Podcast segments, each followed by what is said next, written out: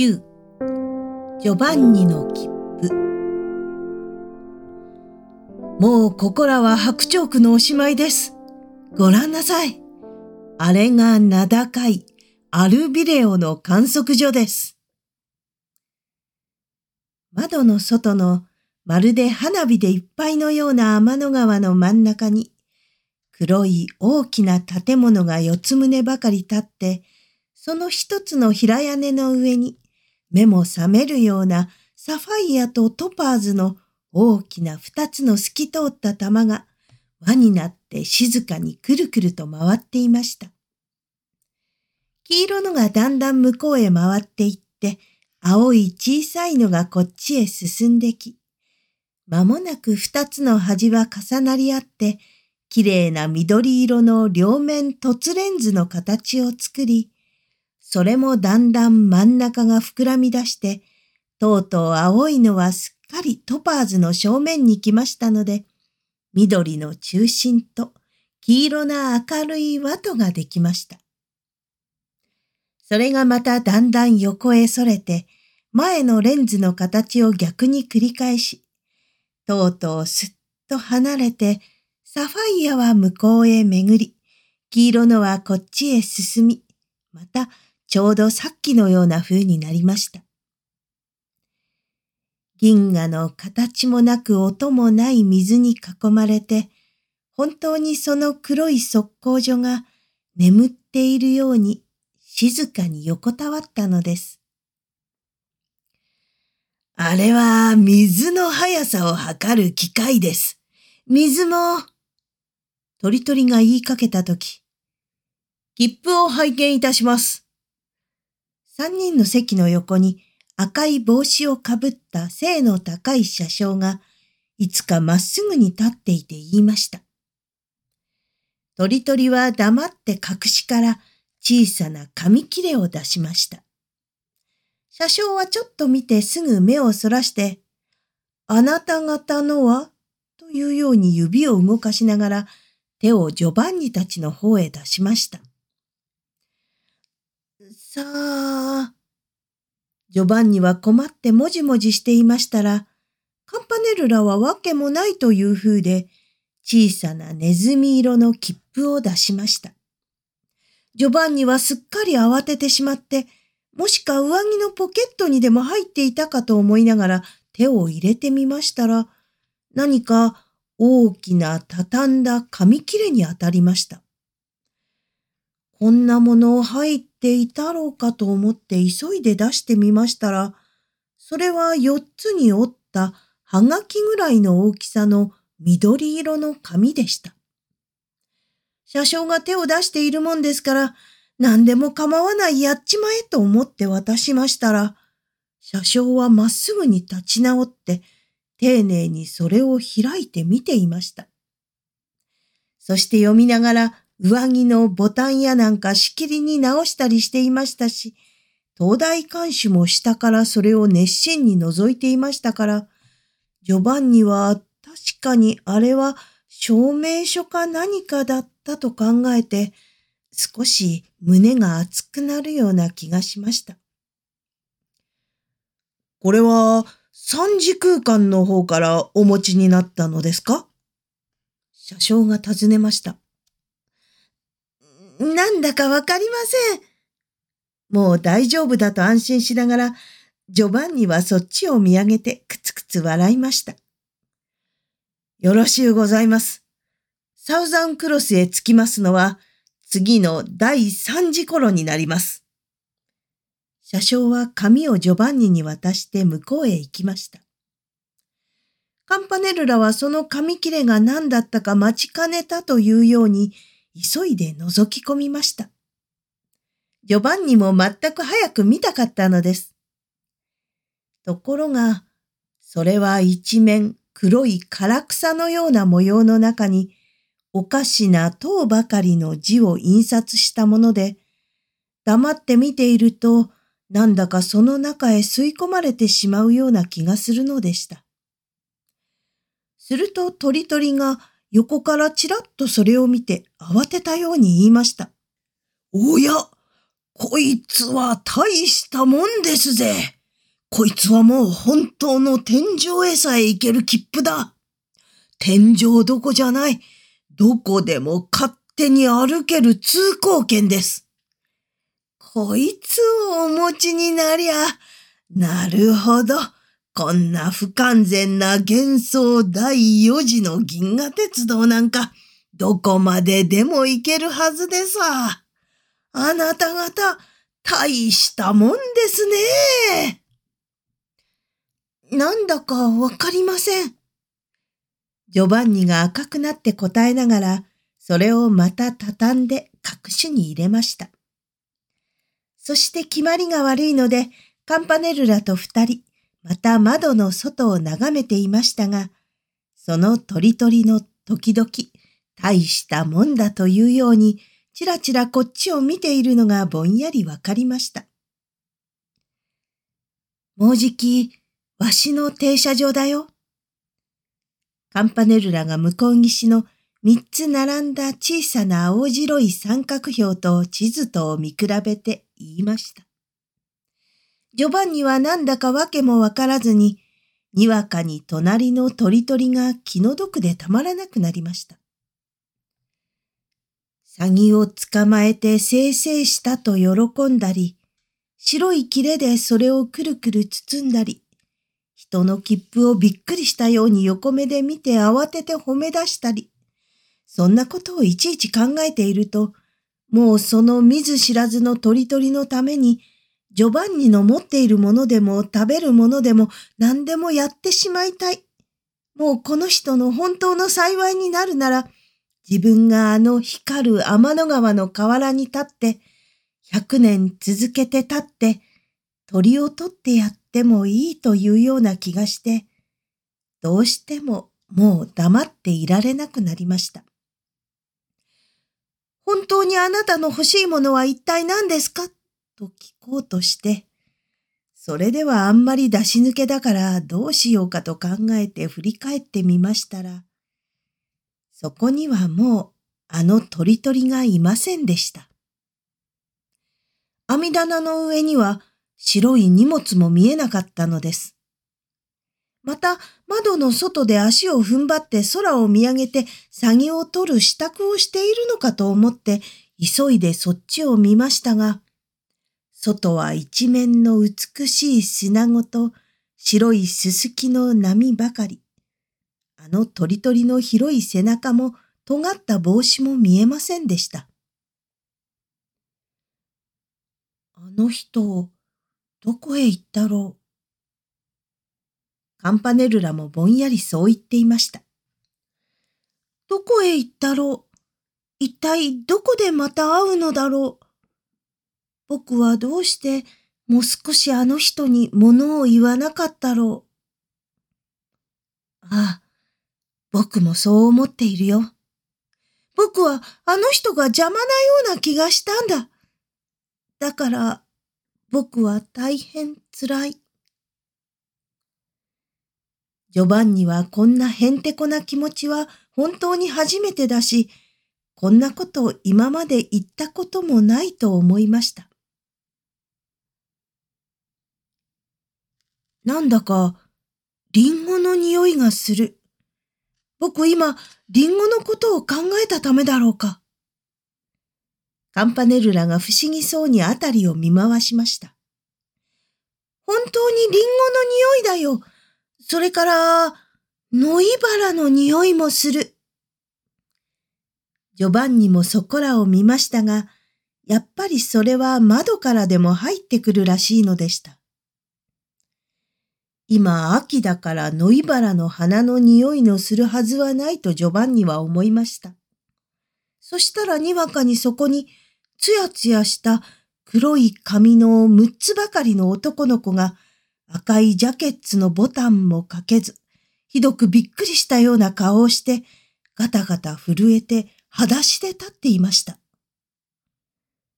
隣には黒い洋服をきちんと着た背の高い青年が、いっぱいに風に吹かれている欅の木のような姿勢で、男の子の手をしっかり引いて立っていました。あら、ここどこでしょう？まあ、綺麗だわ。青年の後ろにもう一人、十二ばかりの目の茶色な可愛らしい女の子が、黒い街灯を着て青年の腕にすがって不思議そうに窓の外を見ているのでした。ああ、ここはランカシャイアだ。いや、コンネクテカット州だ。いや、ああ、僕たちは空へ来たのだ。私たちは天へ行くのです。ご覧なさい。あの印は天井の印です。もう何にも怖いことありません。私たちは神様に召されているのです。黒服の青年は喜びに輝いてその女の子に言いました。けれどもなぜかまた額に深くシワを刻んで、それに大変疲れているらしく、無理に笑いながら男の子をジョバンニの隣に座らせました。それから女の子に優しくカンパネルラの隣の席を指さしました。女の子は素直にそこへ座ってきちんと両手を組み合わせました。僕、お姉さんのとこへ行くんだよ。腰掛けたばかりの男の子は顔を変にして、東大館主の向こうの席に座ったばかりの青年に言いました。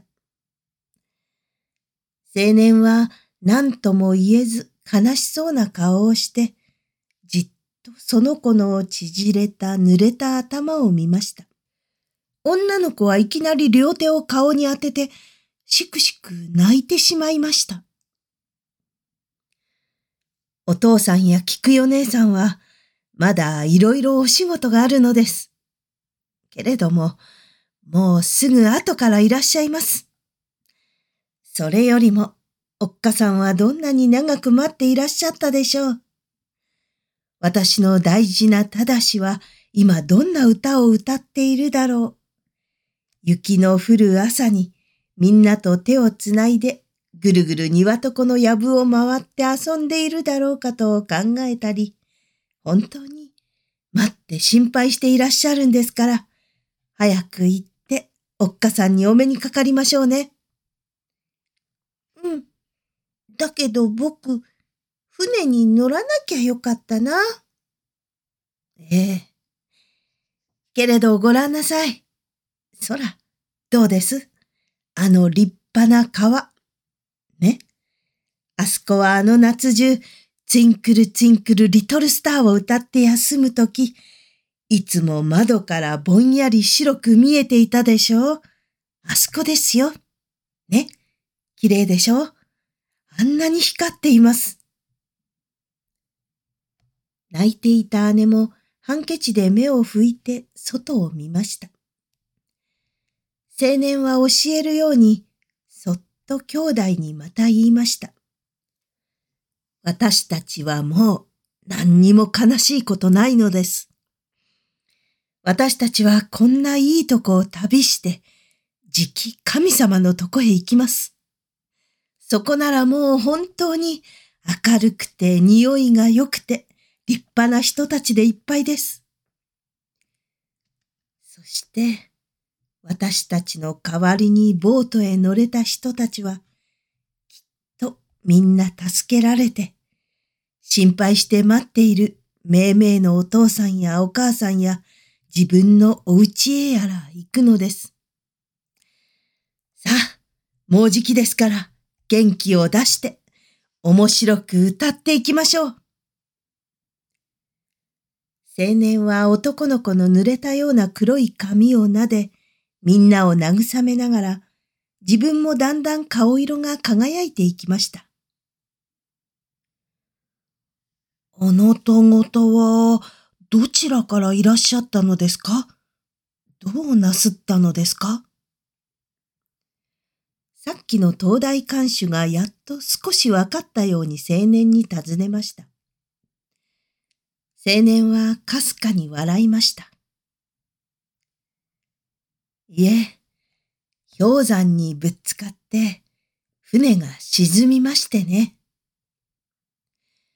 私たちはこちらのお父さんが急なようで、2ヶ月前、一足先に本国へお帰りになったので、後から立ったのです。私は大学へ入っていて、家庭教師に雇われていたのです。ところが、ちょうど12日目、今日か昨日のあたりです。船が氷山にぶつかって、いっぺんに傾き、もう沈みかけました。月の明かりはどこかぼんやりありましたが、霧が非常に深かったのです。ところが、ボートは左舷の方半分はもうダメになっていましたから、とてもみんなは乗り切らないのです。もうそのうちにも船は沈みますし、私は必死となって、どうか小さな人たちを乗せてくださいと叫びました。近くの人たちはすぐ道を開いて、そして子供たちのために祈ってくれました。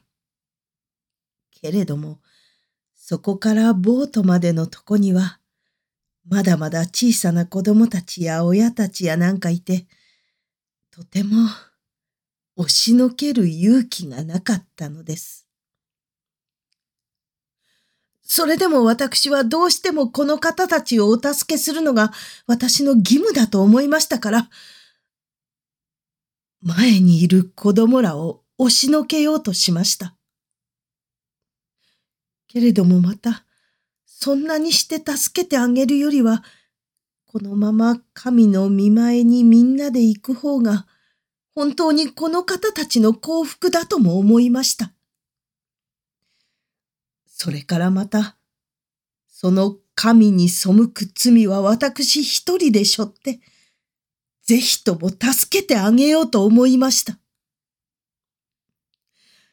けれども、どうしても見ているとそれができないのでした。子供らばかりのボートの中へ話してやって、お母さんが狂気のようにキスを送り、お父さんが悲しいのをじっとこらえてまっすぐに立っているなど、とてももう腹渡もちぎれるようでした。そのうち船はもうずんずん沈みますから、私たちは固まって、もうすっかり覚悟して、この人たち二人を抱いて浮かべるだけは浮かぼうと、船の沈むのを待っていました。誰が投げたか、ライフブイが一つ飛んできましたけれども、滑ってずっと向こうへ行ってしまいました。私は一生懸命で甲板の格子になったとこを話して、三人それにしっかり取り付きました。どこからともなく、306番の声が上がりました。たちまち、みんなはいろいろな国語でいっぺんにそれを歌いました。その時、にわかに大きな音がして、私たちは水に落ち、もう渦に入ったと思いながらしっかりこの人たちを抱いて、それから、ぼーっとしたと思ったら、もう、ここへ来ていたのです。この方たちのお母さんは、おととし亡くなられました。ええ。ボートはきっと助かったに違いありません。何せ、よほど熟練な水夫たちが漕いで、素早く船から離れていましたから。そこらから小さな短足や祈りの声が聞こえ、ジョバンニもカンパネルラも今まで忘れていたいろいろのことをぼんやり思い出して、目が熱くなりました。ああ、その大きな海はパシフィックというのではなかったろうか。その氷山の流れる北の果ての海で小さな船に乗って風や凍りつく潮水や激しい寒さと戦って誰かが一生懸命働いている。僕はその人に本当に気の毒で、そしてすまないような気がする。僕はその人の幸いのために一体どうしたらいいのだろう。ジョバンニは首を垂れて、すっかり塞ぎ込んでしまいました。